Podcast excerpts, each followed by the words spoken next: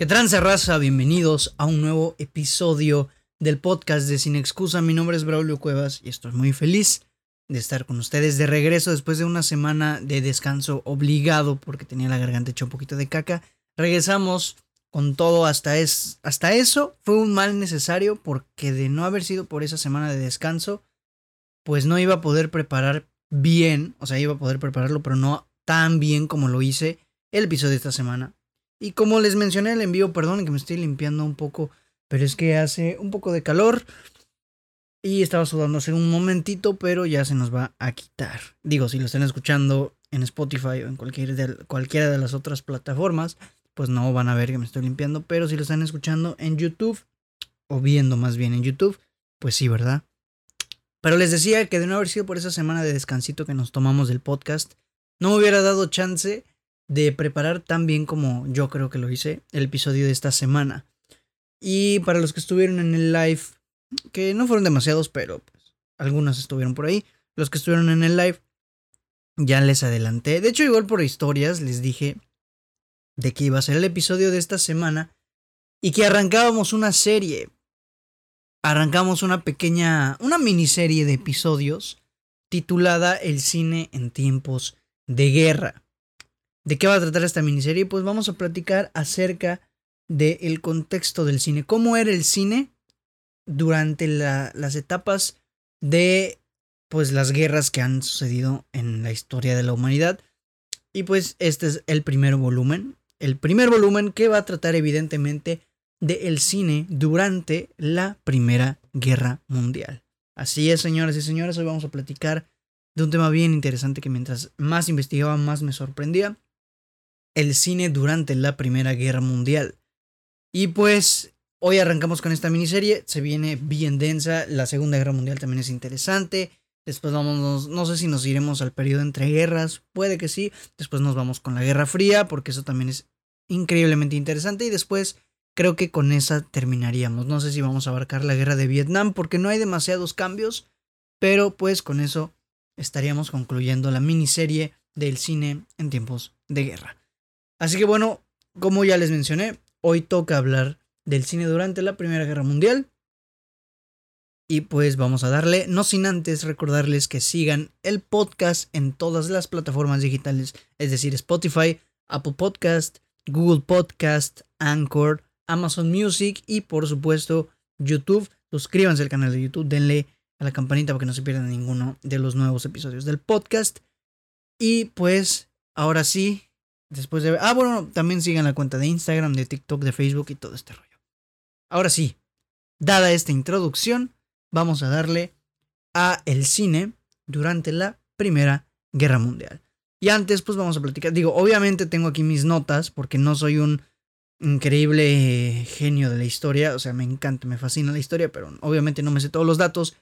Y como es información muy relevante, pues la tengo que apuntar porque si no, no se me va a acordar.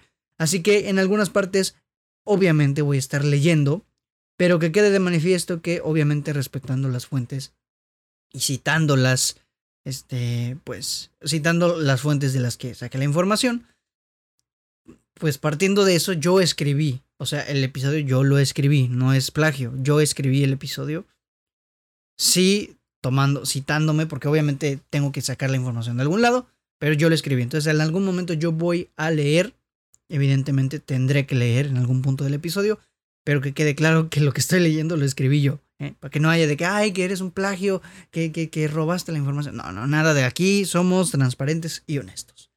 Pero bueno, vamos a dar inicio con esto. Primero, evidentemente, dar una pequeña introducción, una pequeña contextualización rápida y general de lo que fue la Primera Guerra Mundial. Inicia en, 2000, en 2000, inicia en 1914, termina en 1918, en noviembre precisamente, exactamente en noviembre de 1918, y todavía más exacto, el 11 de noviembre de 1918. Y todavía más exacto, el 11 de noviembre de 1918 a las 11 de la mañana. Y aquí llega la consigna esta que me gusta mucho, esta, esta, esta, este dicho que vi en un documental una vez. La Primera Guerra Mundial terminó el día 11, a la hora 11, en el mes 11. Fantástico. Causas, muchas causas, hay bastantes causas. Entre las principales está el asesinato del archiduque Francisco Fernando, un archiduque austrohúngaro. Sí, es austrohúngaro. Exactamente, es austrohúngaro. El archiduque Francisco Fernando es asesinado en Sarajevo junto a su esposa y esto detonaría, pues prácticamente sería el detonante directo de la Primera Guerra Mundial. ¿Sí? Además, pues de otras, otro tipo de, causas, ¿no? Como el expansionismo del imperio austrohúngaro, como la desconfianza entre la triple alianza, la triple entente, perdón, que era conformada por Gran Bretaña, Francia y Rusia, y la triple alianza que era formada por Alemania y el imperio Alemania, Italia y el imperio austrohúngaro.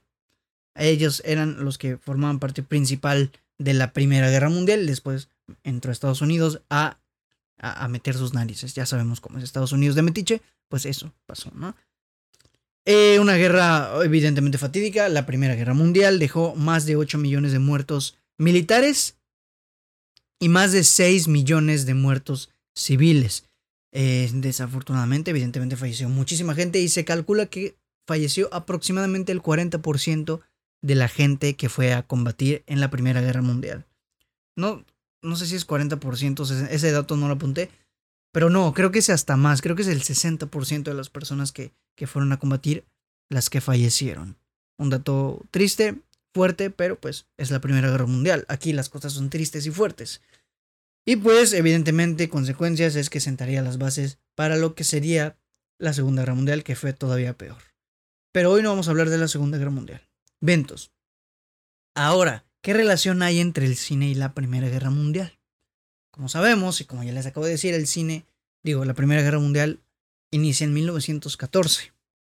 El cine nace oficialmente en 1895. Estamos hablando de que prácticamente nada del, del inicio de la Primera Guerra Mundial. O sea, a poquitos años, digo, es como una decena de años, una decena de años, pero, pero prácticamente nada. El cine era un, un arte incipiente, era naci estaba naciendo apenas, era joven.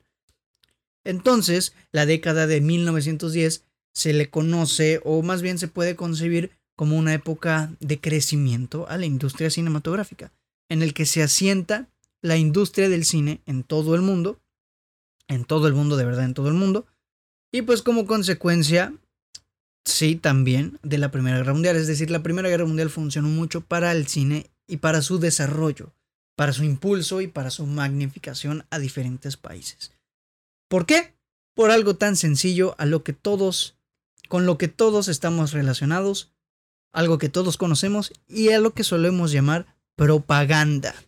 Es decir, los países en guerra otorgaron al cine un factor o, más bien un papel propagandístico, evidentemente pro guerra, a veces pro pacifista y así, eso lo vamos a ver un poquito más adelante, pero en la mayoría pro guerra. Entonces, pues funcionó como un instrumento propagandístico, muy potente, demasiado potente, y que pues perduraría ahora sí que durante toda la guerra, durante todos los cuatro años aproximadamente que duró la Primera Guerra Mundial. Señoras y señores, así que Sí, esa es prácticamente la relación que existe. Y sigamos platicando. Porque hay algo bien interesante aquí. Y es que el cine, a pesar de ser pues joven, sufrió en ciertas, en ciertas partes. Pero en otras, pues se vio muy beneficiado. Sufrió porque, debido al conflicto, eh, la producción decayó mucho gracias a la movilización militar. ¿sí? Eh, de, los profesionales del cine. Muchos profesionales del cine tenían que estarse moviendo por estrategias militares y por todo este rollo. Algunos se enlistaban al ejército y todo este relajo. Tenían que estarse moviendo y por ende las grabaciones, las producciones pues disminuyeron en volumen porque no, no había quien las produzca, no había quien las haga. Eh, y además el público pues comenzó a abandonar los cines gracias a la paranoia que existía y, a esta conmoción, si lo podemos decir así, de, que generaba el ambiente tan pues, brusco, tan, eh, no sé cómo describirlo, este, raro, tenso, más bien, un ambiente tan tenso, pues que derivaba de la guerra, ¿no? Como que la gente no quería ir al cine porque decía, ay, si nos matan en el cine. No, estaba, tenía miedo la gente. Entendible, 100%. Sin embargo, durante la Primera Guerra Mundial se sientan las bases de el cine bélico y el cine propagandístico. Aquí lo tengo. Vamos a platicar un poquito más del cine en los diferentes países que estamos estaban involucrados en la guerra. Vamos a ver cuánto llevamos. Ah, vamos bien de tiempo. Perfecto. Eh, vamos a ver. Vamos a cambiar mis notas porque esto ya no me sirve. Vamos a ponerlo por acá. Ok, perfecto. Mm, antes, vamos a platicar de los países, como ya les mencioné. Antes de la Primera Guerra Mundial, pues había muchos cineastas de los países aliados que pues ya empezaron a realizar cine un poco más bélico. Es decir, ya empezaban a, a mostrar en su cine un poco más de, de, guerra, de, de, toda esta cosa que, que le solemos llamar guerra, pues. Y pues ellos estaban creando este tipo de películas y además les estaban dando hasta cierto punto un aspecto satírico, ¿sí? Un, un, un, tinte satírico a sus películas, burlándose de otros países que eran enemigos. Este tipo de películas se llamaba filmes de unos. Y en ellas, pues la gente, o más bien en las películas, se solía poner eh, en ridículo, en muchos de estos países se ponían en ridículo la imagen del alemán. Esto de que se ponía en ridículo la imagen del alemán lo vamos a ver muy, mucho, muy, muy, muy recurrente en el cine de diferentes países. Eh, el alemán en estas películas era usualmente mostrado como un, prácticamente demonio, un, verdugo, alguien malo que, que, no quería el bien para la sociedad, sino el bien para sí mismo, una persona egoísta, una persona eufórica, no, se le ponía como lo peor al alemán, evidentemente, para que la gente diga, ay no, los alemanes son malísimos, vamos a matarlos, ¿no? Cosa que funcionó. Hay varias películas, como por ejemplo El abuelo de 1909, La venganza del Gurka de 1915, y además habían otras que pues hasta cierto punto alertaban a las personas de lo que podía llegar a pasar y que sí pasó, que era pues la guerra. Películas como estas son Alerté, literalmente se llama Alerté, es una película francesa de 1912, o Si Inglaterra fuera invadida de 1914. Esas son dos películas principales que alertaban a la gente de que podía llegar a pasar una guerra y pues desafortunadamente pues se cumplió lo que estaban ellos pues vaya diciendo y, previendo a la gente, ¿no? Evidentemente existían películas que se oponían al conflicto. Ah, estas ya las películas que les comenté hace rato que eran pacifistas. Habían películas que se oponían al conflicto y pues a cualquier tipo de futuro bélico entre los diferentes países que pongan en riesgo la estabilidad mundial y que pues de alguna u otra manera pues, querían transmitir mensajes antiguerra, pacifistas, y, de todo este rollo, ¿no? Películas como estas son, por ejemplo, Maldita sea la guerra de 1912 también, estamos hablando dos años antes de la guerra, que ya existía esta paranoia pre-guerra. Esta película es, eh, si no me equivoco, belga. Creo que es de Bélgica esta película, si no me equivoco. Eh, por parte de Italia también tenemos que, que era un referente importante del cine, evidentemente, durante sus primeros años, claro. Entonces, por parte de Italia tenemos más de lo mismo propaganda político-social, em, prever a la sociedad de que posiblemente hay una guerra y todo este rollo. Ellos no se burlaban de los alemanes, evidentemente, porque los alemanes eran aliados de ellos. Y pues, pues pasaba eh, mucho, mucho rollo con el cine italiano. Hay varias películas, por ejemplo, Italia Despierta, Saboya y Los Horrores de la Guerra, que era, esta última es un poco más pacifista, es como decir la gente, no, no, no hay que hacer la guerra, hay que hacer el amor prácticamente, ¿no? Como, como los hippies durante la Guerra Fría. Eh, y bueno, vámonos a Alemania, que era el principal enemigo, por decirlo así. En Alemania el cine era muy escaso. Eh, sí, la situación aquí era diferente, el cine era muy escaso. ¿Por qué? No por el hecho de que no quisieran hacerlo, sino porque estaban tan concentrados en la guerra que dejaron el cine completamente de lado. Ellos estaban tan concentrados en el ideal, en el embrollo militar y, apenas le tomaban importancia a las manifestaciones artísticas, entre ellas el cine, a la producción cinematográfica, a la propaganda. Además ellos tenían como este ego bien alto que decían, no, nosotros no necesitamos propaganda porque evidentemente nuestra gente sabe que nosotros vamos a ganar esta guerra. ¿Sí? Spoiler, no pasó. Eh, estaban, como les digo, tan convencidos de que iban a ganar la guerra Y pues consideraban que no era necesario. Simplemente no, no vamos a hacer eso. No vamos a caer en eso, ¿no? Las pocas, que en realidad no eran pocas películas, evidentemente no eran pocas, pero en comparación a otros países, pues sí eran pocas. Las pocas películas que se hacían aquí, eh, pues eran estaban enfocadas en transmitir justamente el sentir este de orgullo nacional, justamente esto de que somos victoriosos, somos superiores y vamos a ganar. Era más que propaganda política, era transmitir a la gente este ímpetu ganador de vamos a ganar la guerra, somos los mejores países de Europa. Sí, ya saben que Alemania es un país bien, bien ególatra. Bueno, era un país bien ególatra.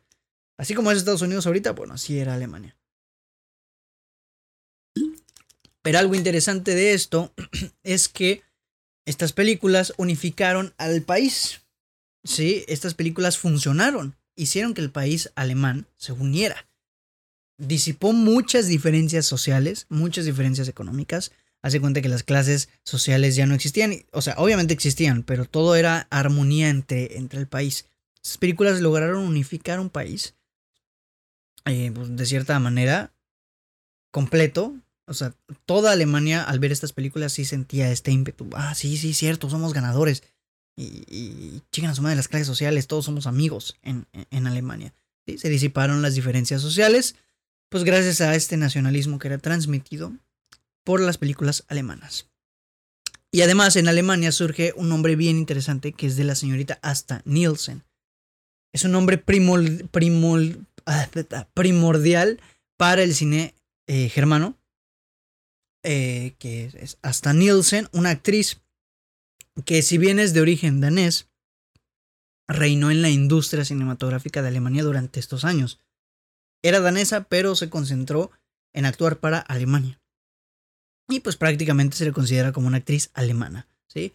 Si bien, pues ella estaba enfocada en este cine alemán, sus fotografías, sus películas incluso, y, gran parte de la propaganda que se hacía para que vayan a ver las películas en donde salía ella, pósters, sí, habían carteles y todo esto, revistas, todo esto, pues llegaron hasta el rincón más recóndito de todas las trincheras de Francia, Inglaterra, eh, Italia y todos estos países que participan en la guerra. Así que sí, los, los franceses, los italianos, los ingleses, los británicos hacían sus cochinadas con fotografías de hasta Nielsen.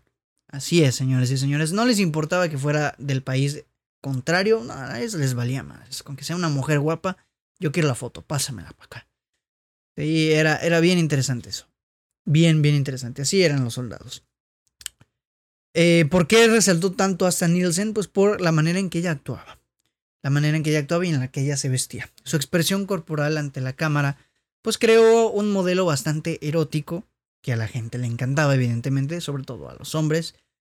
Y pues fue una actriz que inspiró mucho eh, nuevas generaciones de actrices, obviamente posteriores a los tiempos de guerra. Fue, por decirlo de alguna manera, la primera actriz con una campaña publicitaria fuerte. Les digo que llegaron hasta rincones más recónditos de, de Italia, de Francia, de todos estos lugares. Y pues con una fuerte campaña de mercadotecnia que la volvió muy famosa en prácticamente toda Europa. Este, incluso hasta en el enemigo, como ya les comenté. Ahora vamos a platicar ya un poco más avanzada la guerra. Ya inició la guerra, vámonos eh, un poco más hacia, hacia el fondo de esto. Gracias a la cantidad de muertos que existían por este conflicto, por la Primera Guerra Mundial, pues, eh, sobre todo por la guerra de trincheras. En este entonces ya estamos en la, guerra de, en la guerra de trincheras. No sé qué me pasa a mi vocalización al día de hoy. Gracias a todo este relajo que había y todas las muertes y el conflicto ocasionado por la guerra de trincheras, pues los alemanes comenzaron a crear muchas comedias como manera de, de, calmar a la gente. Así la gente estaba sufriendo mucho por el hecho de que estaban escuchando que se morían sus hijos, sus familiares, sus amigos en la guerra. Habían demasiadas muertes, era un escenario fatídico. Entonces Francia, Alemania dijo, ¿sabes qué? Vamos a hacer comedias. Pues para dejar de lado por el momento todo lo militar, todo, todo, todo lo militar, en un intento pues por mitigar esta paranoia eh, que había, esta paranoia colectiva que existía en, en Francia, en Alemania, ¿sí? Y pues funcionó. hasta cierto punto sí. Eh, el Ministerio de Guerra prohibió el cine bélico, lo prohibió. nada de cine bélico, no, nada de cine bélico, por miedo pues a las grandes consecuencias. Tenían miedo de que el cine bélico incitara todavía más a, a, a pues este tipo de conductas bélicas. Entonces lo prohibieron, dijeron, ya no más. Pero avanzada la guerra, el cine documental empezó a tomar mucha, mucha fuerza. Mucha fuerza en varios países, muchísimos países empezó a tomar mucha fuerza y desafortunadamente también era tomado como propaganda, ¿sí? Eso por parte de Alemania y por gran parte de Europa. Ahora vámonos con Francia. ¿Qué pasaba con Francia? Pues el cine francés, eh, bueno, podría decirse que Francia antes de la guerra era como el Hollywood de hoy en día. Era la, el punto en donde el máximo cine se estaba produciendo. Era como el, el, el, lugar en el que el cine tenía mucha más repercusión y fuerza en Francia. Precisamente pues porque en Francia es donde nace el cine con los hermanos Lumière y con la creación del cinematógrafo y todo este relajo. En Francia es donde, este, donde nace prácticamente el cine y por ende era la eh, como que la, la principal fuente de cine para todo el mundo. Sí, ahí se producían las películas que veían todos y, pues todo este rollo.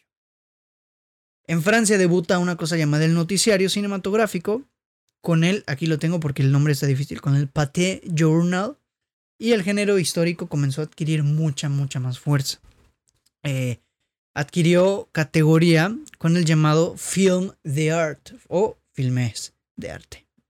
Sin embargo, sin... ¡Ay! Se me cae la tablet. Sin embargo, pues el avance del cine francés se vería muy interrumpido gracias al mismo pues estallido de la guerra. ¿sí? El, cine francés, por decirlo de alguna manera, se estancó gracias al estallido de la guerra y, esta industria que pudo haber sido la mayor industria cinematográfica de la historia hasta el día de hoy, pues desafortunadamente gracias al estallido de la Primera Guerra Mundial se estancó. Y además gracias a otra cosa que surgió, que ahora lo vamos a leer, que es la parte que a mí me gusta más. ¿Cuánto llevamos?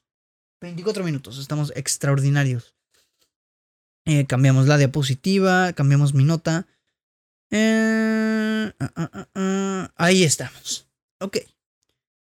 La llegada del gigante americano. Ahora sí, vámonos a lo bueno. La llegada del grande Estados Unidos a la guerra. Como te mencioné, pues evidentemente el cine francés se estancó y esto a su vez permitió que el cine estadounidense se expandiera. ¿Sí? La desgracia de unos es la fortuna de otros. Y el cine estadounidense llegó prácticamente para quedarse. Y la situación de Estados Unidos es la que más me impresiona y la que más me impacta, porque se comportaron como unos verdaderos, verdaderos hipócritas. Estados Unidos fue muy hipócrita con respecto a su cine durante la guerra. Y ahorita vamos a checar por qué.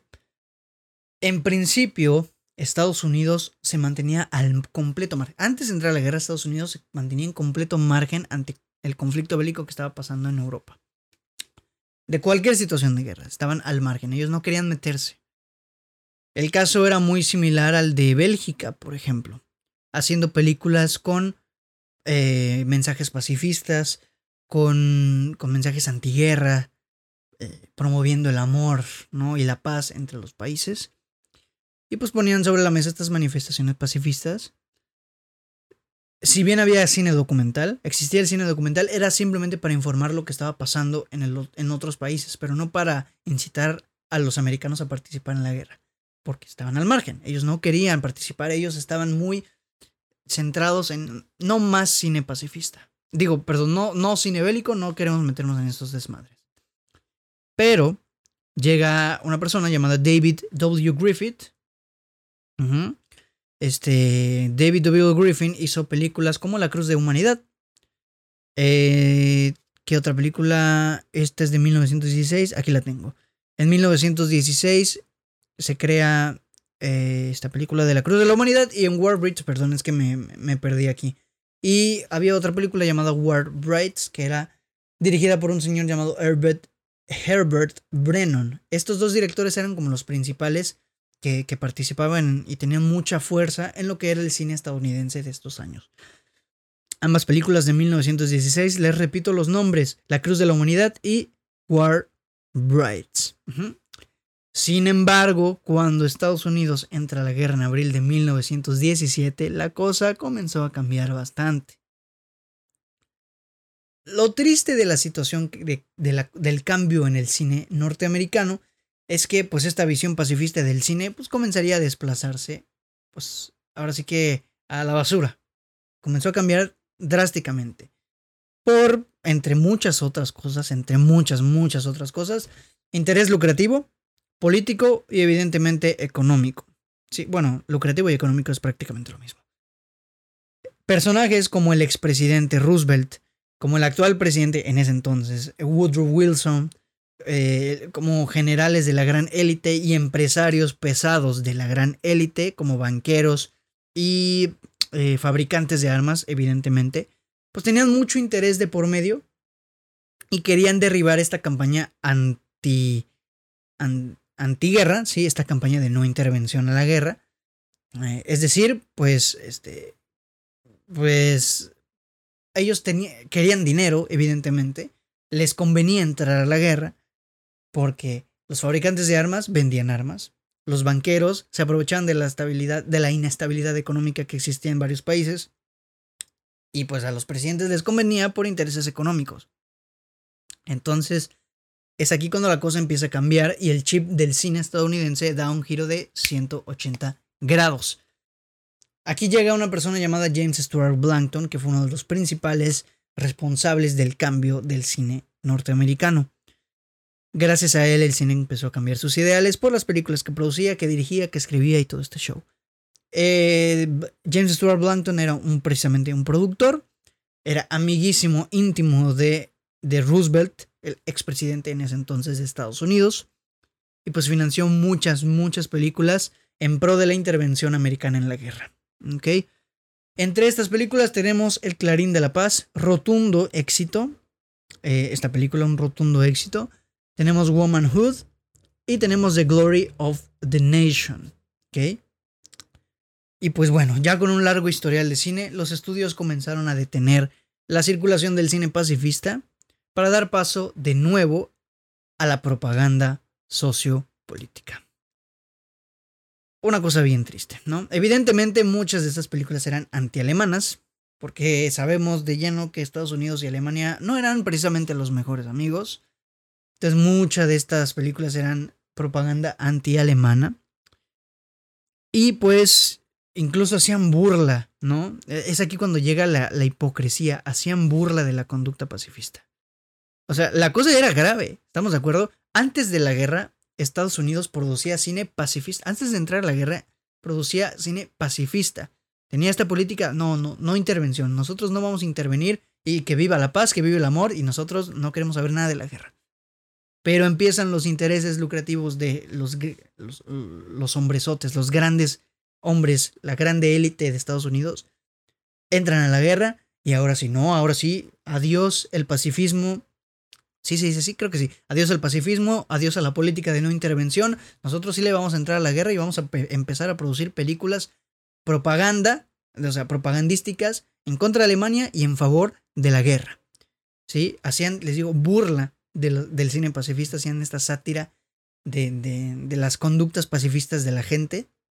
Y evidentemente empezaba a tomar fuerza el discurso de nosotros vamos a ir a la guerra y somos la mera fucking eh, hostia. Y vamos a ir a la guerra y vamos a ganar. Eh, ¿Qué más tenemos aquí? Pues eh, tenemos un poquito más el pacifismo o cualquier crítica a los países aliados estaba siendo como burla. Y no solo eso, sino que también, y este dato me voló la cabeza, cualquier crítica a los países aliados de Estados Unidos y cualquier conducta antiguerra y pacifista iba a tomarse como una traición a la patria. O sea, el chip cambió al 100%. Pero no, no, no, no, nosotros ya no somos pacifistas, ahora sí queremos guerra. Y cualquier persona que no quiera guerra es traidor a la patria. Una locura por parte de Estados Unidos. Eh, dos grandes películas fueron cruciales para este cambio, para que cambiara el chip. Y estas fueron Juana de Arco, un clásico absoluto del cine. Juana de Arco es, es un clasiquísimo, si quieres adentrarte al cine más clásico, el clásico de los clásicos. Juana de Arco es una de las películas que tienes que ver. Eh, es una película que alterna sobre la vida de de Juana de Arco y la vida dentro de las trincheras durante la guerra, ¿sí? La otra es La pequeña heroína, así se llama la película. Es una película sobre una chica que debe escapar de las fuerzas prusianas y que pues se la pasaba mostrando actos terribles hechos por los alemanes y seguimos con esta actitud anti-alemán, cosa que me parecía espectacularmente impresionante. Impresionante no en el sentido de que wow, es, es grandioso, sino que literalmente impresionante, me impresiona. ¿Qué pasa? Que esto ocasionó una especie de resurgimiento en el cine alemán porque el jefe de gobierno, el jefe del Estado Mayor alemán, llamado Erich Lundendorf, Lundendorf, sí, lo dije bien, Lundendorf, así es, Erich Lundendorf, jefe del Estado Mayor de Alemania, se convenció, gracias a estas películas antialemanas estadounidenses, se convenció de contrarrestar y replicar las películas con otras películas. Es decir, ah, tú me mandas películas burlándote de mí, pues yo te voy a responder con otras películas, ahora yo burlándome de ti y dejándote mal a ti. Y pues entonces aquí nace en 1917 la UFA o bien la Universum Film AG, una organización dedicada a concentrar esfuerzos en la propaganda no solo bélica, sino de la cultura alemana en el extranjero.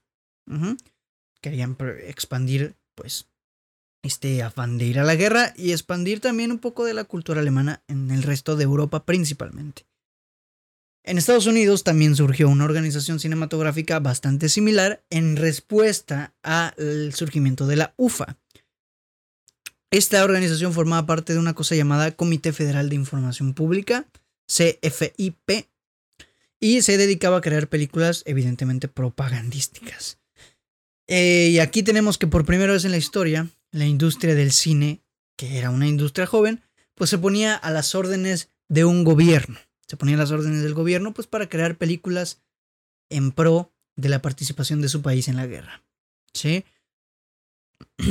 o sea, prácticamente el gobierno empezó a producir películas para vender un producto y este producto era la guerra, ¿no?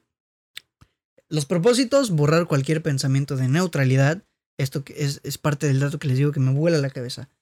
Los propósitos de estas películas, borrar cualquier pensamiento de neutralidad, promocionar la intervención de las fuerzas americanas en Estados Unidos, digo, en Europa, incitar a los jóvenes a participar en, las, en, la milicia, a inscribirse al ejército e ir a la guerra, evidentemente, y pues sencillamente que Norteamérica se empape de una conducta de guerra, en pro de la guerra, ¿no? Enfermizo demasiado enfermizo, pero pues así eran las cosas. Vemos que el chip ya era completamente diferente. Algo muy interesante que me pareció y que lo apunté porque me parece interesantísimo es que muchos directores fueron prácticamente requeridos para crear estas películas.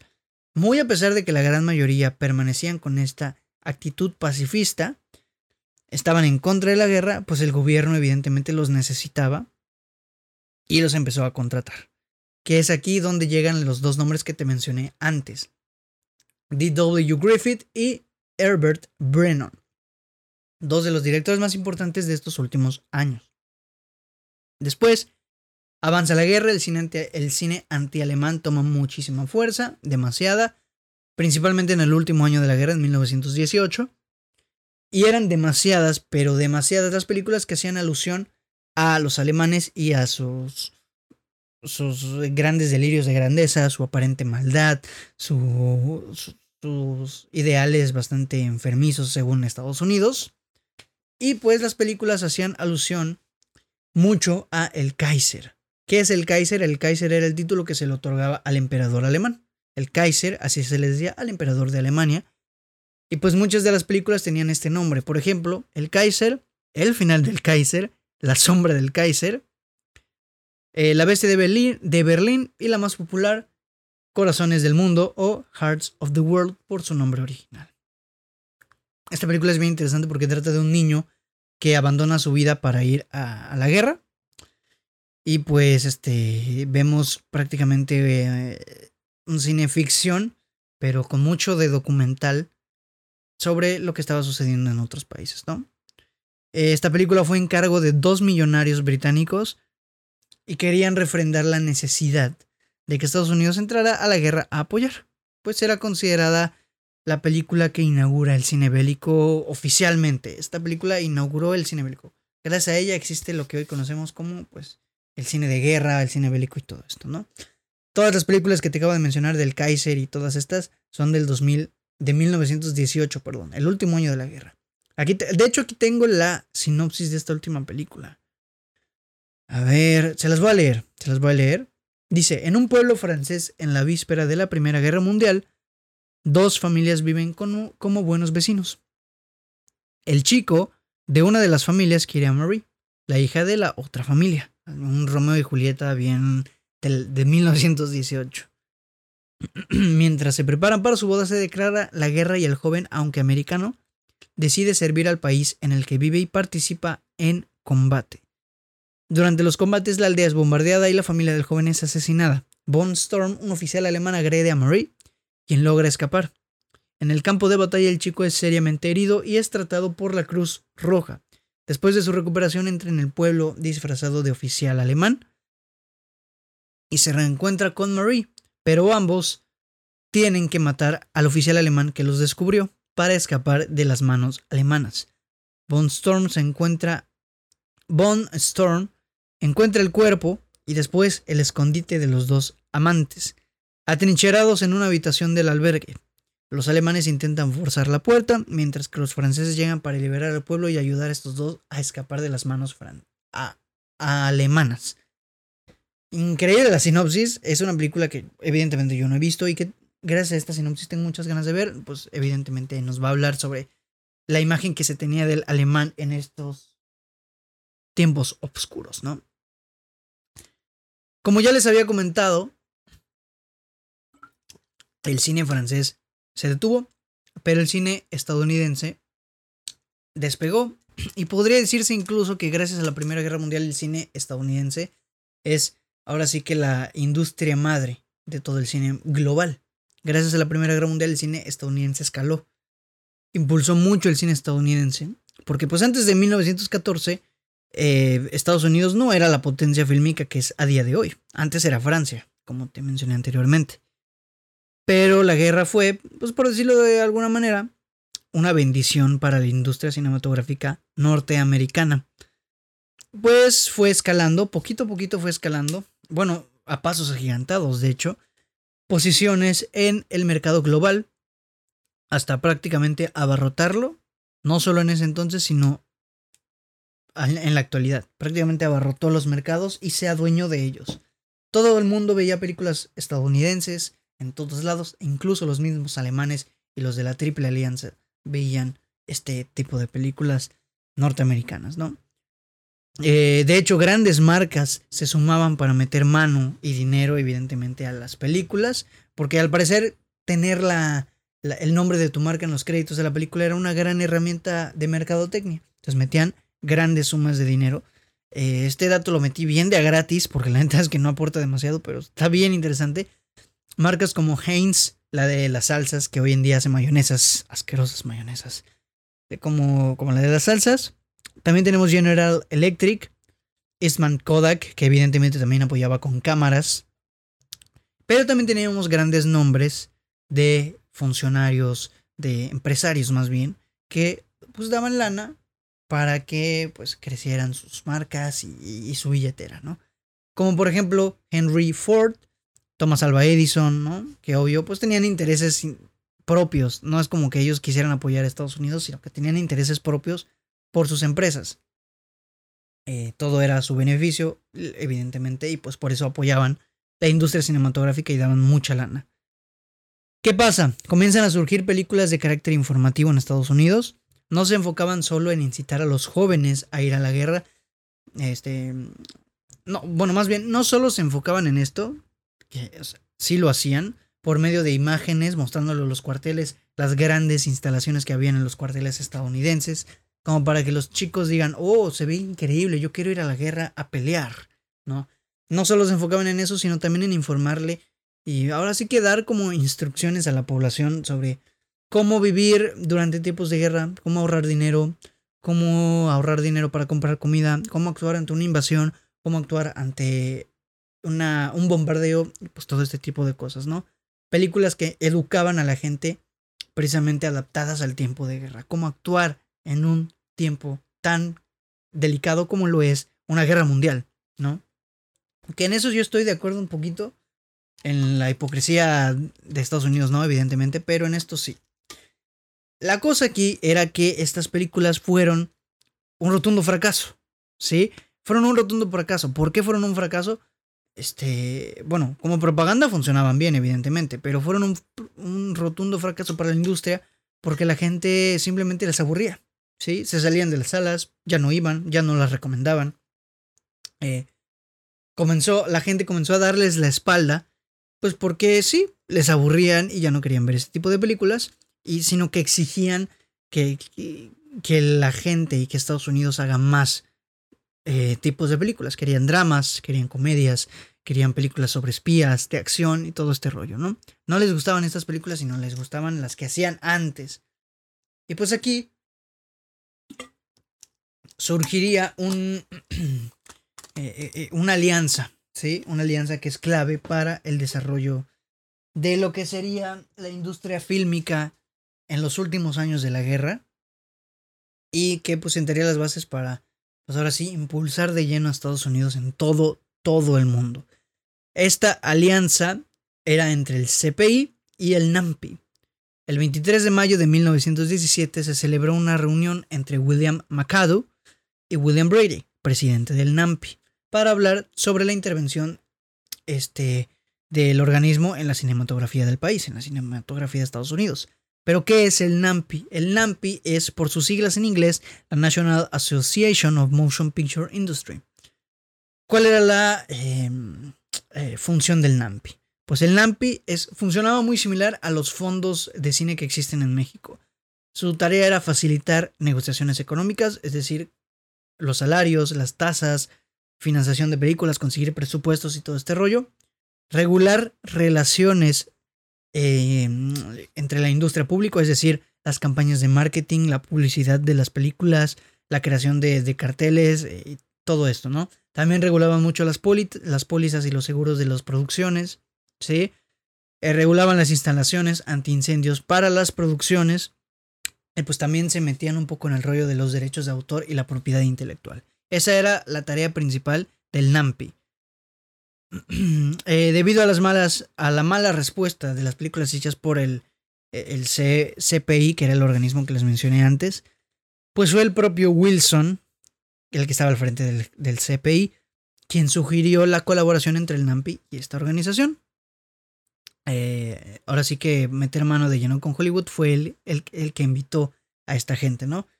Escribe una carta dirigida a William Brady, que era el presidente del NAMPI, convenciéndolo de que el cine es un arma primordial para Estados Unidos durante tiempos de guerra, que como arma propagandística es, primordial, es importantísima y que formaba gran parte de la vida estadounidense.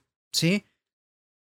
Era muy importante para la guerra, todo esto obviamente parafraseado por mí, eh, lo puso en la carta y pues sí, lo convenció. De aquí surgió el War Cooperation Committee, fundado en julio de 1917 y dirigido por William Brady, presidente del NAMPI. El, vicepresidente era el mismo D.W. Griffith, el director eh, muy famoso de en estos tiempos. Y pues la misión de este organismo era difundir cine norteamericano en Europa. Y es aquí, señoras y señores, donde el cine norteamericano comienza a hacerse de todo el mercado, de todo el mundo. Y sí fue muy importante para propagandear, no sé si existe ese, ese verbo, para propagandear la política pro guerra, o más bien la política pro, al, pro hacia, o más bien en contra del imperio austrohúngaro, de Alemania y de Italia, para pues llevarse la victoria en la guerra. ¿Y qué creen, señores y señores? Señoras y señores, funcionó. Esto funcionó y sí fue un arma increíble, ¿sí? Un arma masiva para el desarrollo de la guerra. Y pues sentó muchos precedentes, ya a manera de repaso y de conclusión, porque ya no, ya no tenemos eh, más información sobre esto. Es prácticamente todo muy repetitivo sobre pues cómo el cine funcionó de manera propagandística. En resumen, enfocándonos mucho en el cine estadounidense, es que creció. la guerra, la Primera Guerra Mundial funcionó para que el cine estadounidense estallara. ¿Por qué? Porque gracias a las diferentes alianzas que hacían con diferentes organismos, gracias a los diferentes este, productores, gracias a los diferentes directores, a los políticos, a los funcionarios públicos, a los, a, los que metían lana, es decir, los, los pesos pesados de los bancarios, los empresarios multimillonarios, gracias a todos ellos y a todo el dinero que le metían a la industria como arma propagandística, es que el cine comenzó a expandirse en todo el mundo. El cine estadounidense comenzó a expandirse en todo el mundo hasta hacerse de el mercado. Y como vemos, como podemos ver, eso no ha cambiado. A partir de este momento es que Hollywood empieza a nacer, que Hollywood se hace del mercado global y eso perdura a día de hoy. Evidentemente el cine en Estados Unidos ya no funciona como un medio propagandístico como antes funcionaba durante la Primera Guerra Mundial, pero sí es dueño de todo el mercado. Creo que en China es el único país en donde este, domina más el propio cine, el cine nacional chino, que el de Hollywood, pero en todos los países Hollywood es el que está abarrotado en las salas. Y esto es gracias, o un antecedente es la Primera Guerra Mundial y la manera en que el cine estadounidense funcionó ahí, como arma propagandística. Y es impresionante porque en realidad sí funcionó. Es decir, gracias a estas películas mucha gente sí se impregnó de esto eh, de, sí, vamos a ir a la guerra y vamos a, darles en la torre a todos los que estén en contra nuestra. Funcionó, lo cual me parece impresionante porque el cine hasta cierto punto, pues sí, es un arma masiva de, propaganda. Eh, y pues nada amigos, realmente ya no hay demasiado que decir. Como podemos ver, el cine funcionó como propaganda durante la Primera Guerra Mundial. Dependía de los intereses, desafortunadamente dependía mucho de los intereses de los países el cómo iba a funcionar la industria cinematográfica, pero pues evidentemente tenían que aprovechar que el cine era un arte joven que venían haciendo apenas y que pues tenía un, un poder masivo impresionante para la gente, para todo el público. Em, y pues nada amigos, creo, creo, creo que con eso ya podemos concluir un poco sobre nuestra información del cine durante la Primera Guerra Mundial. Espero que les haya gustado muchísimo este episodio. Espero que les haya gustado mucho. A mí me encantó hacerlo, de verdad. Yo estoy fascinado con la información que rescaté. A mí la historia me encanta. La historia me fascina. Y qué mejor que hablar de historia y cine al mismo tiempo. Eh, gracias, les reitero, por escuchar el episodio esta semana. Eh, no olviden seguir las cuentas de Sin Excusa en Instagram, Facebook, TikTok, Twitter. Y pues evidentemente seguir las plataformas del podcast, Spotify, Apple Podcasts, Google Podcasts, Anchor, Amazon Music, YouTube, suscríbanse al canal de YouTube, activen la campanita y pues hagan todo lo que tienen que hacer. Retaquen de, like de likes el episodio, comenten ahí, ah, no, está bien interesante lo que dijiste, ah, no, me sirve para pura madre lo que dijiste. Lo que quieran comentar, coméntenlo, igual nos ayuda muchísimo. Y pues nada, amigos, muchas gracias. Con esto inauguramos esta miniserie que tengo muchas ganas de seguir preparando. Les agradezco muchísimo, de verdad les agradezco muchísimo. Y pues nada, amigos. Eh, mi nombre es Braulio Cuevas y nos estamos escuchando la siguiente semana en un nuevo episodio del podcast de Sin Excusa. Bye.